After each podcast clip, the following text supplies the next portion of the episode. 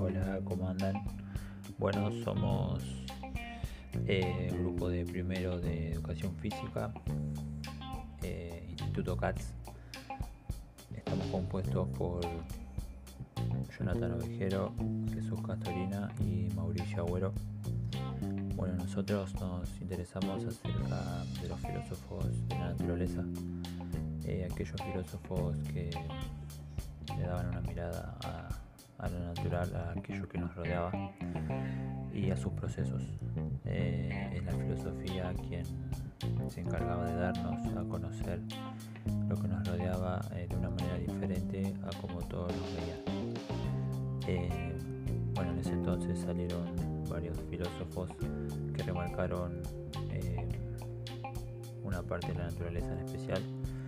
Nosotros elegimos tres, cada uno de ellos remarcó por su lado la importancia de algún elemento.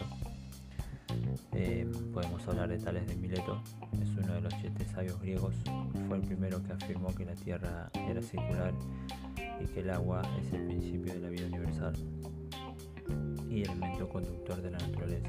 Como vemos aquí, para Tales de Mileto el agua era muy importante.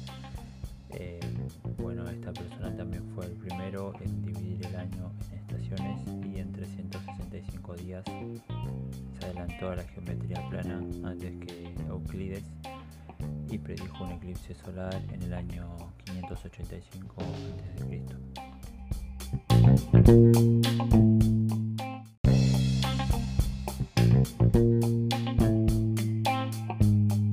Bueno, eh, ahora para continuar vamos a hablar de Anaximandro.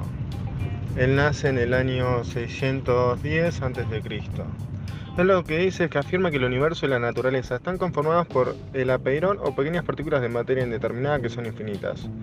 Este filósofo fue el primero en postular que la vida se genera en el agua y que los organismos se regeneran y evolucionan al adaptarse a sus medios ambientes, en la cual nuestros ancestros fueron peces. Se adelantó a las teorías de Darwin, Lamarck y Aperin.